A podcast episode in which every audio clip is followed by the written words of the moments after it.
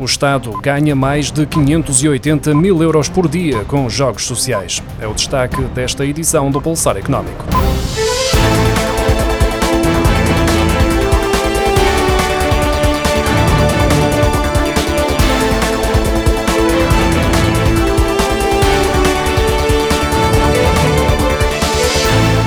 Jogos Sociais da Santa Casa da Misericórdia de Lisboa deram mais de 580 mil euros por dia à Segurança Social até ao final de agosto. No total, o valor da receita acumulada nos primeiros oito meses do ano por esta via atingiu cerca de 140 milhões de euros, mais 8,4% face ao mesmo período de 2021.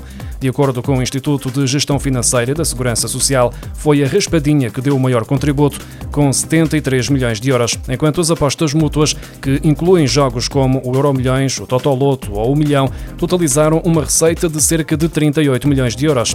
Até ao final do ano, a Segurança Social conta arrecadar perto de 220 milhões de euros através dos jogos sociais, segundo a verba inscrita no Orçamento do Estado para 2022. Além do montante recebido por esta via, a Segurança Social prevê ainda uma receita de 20 milhões de euros com um imposto especial dos jogos online Desde janeiro até agosto, este imposto já deu mais de 15 milhões de euros, ligeiramente acima dos 14 milhões e 800 mil euros recebidos no mesmo período do ano passado. Portugal gasta anualmente com cada estudante 10.854 euros, um valor que fica abaixo da média da OCDE, segundo um estudo que revela que um aluno custa 100 mil euros desde que entra na escola até ao nono ano.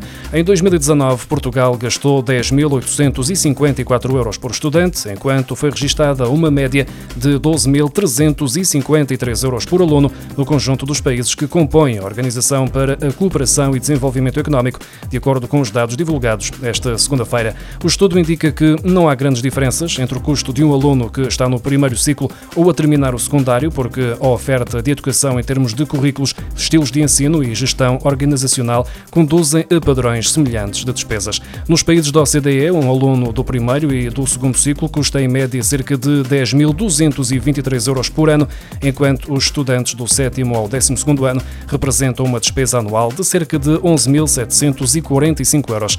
Em Portugal, os valores são ligeiramente ligeiramente mais baixos, uma vez que as crianças até ao sexto ano representam um custo de 9.264 euros, ao passo que os estudantes do sétimo ao décimo segundo ano representam 11.500 euros. Um licenciado em Portugal ganha mais do dobro do que um trabalhador que só concluiu o terceiro ciclo, ou seja, que tem o nono ano de escolaridade. Esta é uma das conclusões do relatório Education at a Glance 2022 da Organização para a Cooperação e Desenvolvimento Económico, divulgado esta segunda-feira. O documento confirma que as habilitações literárias dos trabalhadores têm reflexo no seu salário em todos os países da OCDE e que ter um curso superior é uma mais-valia ainda maior em Portugal.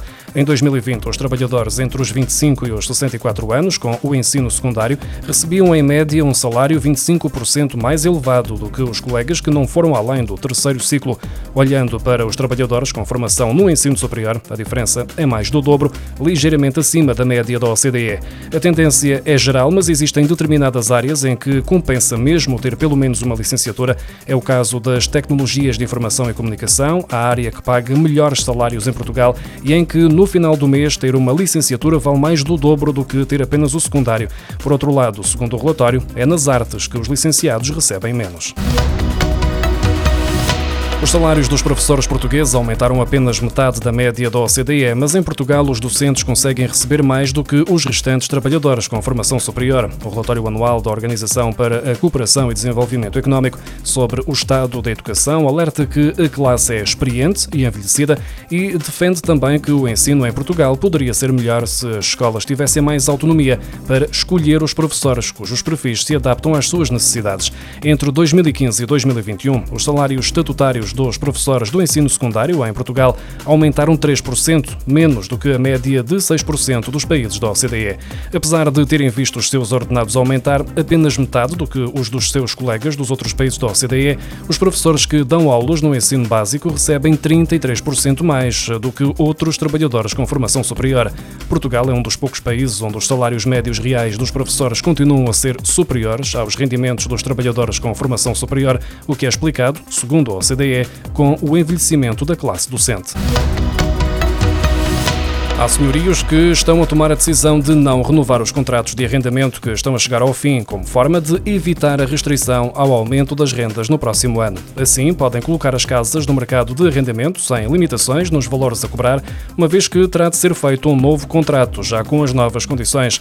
De recordar que no início de setembro, o governo decidiu limitar o aumento das rendas a um máximo de 2% no início de 2023, quando a lei previa uma subida de mais de 5% face à escalada da inflação inflação registada até agosto. O governo resolveu compensar os senhorios por via fiscal. Ainda assim, a medida já aprovada no Parlamento não é do agrado dos senhorios. Os representantes dos proprietários dizem que o travão nas rendas deverá levar a um agravar da redução do número de casas no mercado de arrendamento, o que provocará, por sua vez, uma nova subida das rendas. A maioria das pensões de alimentos pagas pelos pais que não têm a guarda dos filhos vai aumentar em 2023, tendo em conta a inflação. Por exemplo, numa pensão de 200 euros, se o cenário esperado de 7% de inflação se confirmar, o aumento será de 14 euros mensais. O governo ainda não divulgou as previsões da inflação para 2022, mas deixou antever que será superior a 7%, enquanto o Conselho das Finanças Públicas antevê que sejam 7,7%. Perante estes valores, os juristas temem que se assista a um aumento das dificuldades dificuldades no cumprimento dos pagamentos, com prejuízo para os menores e para as mulheres, dando origem ao consequente aumento dos conflitos judiciais nesta área. Portugal não tem uma lei que defina valores gerais de atualização das pensões de alimentos.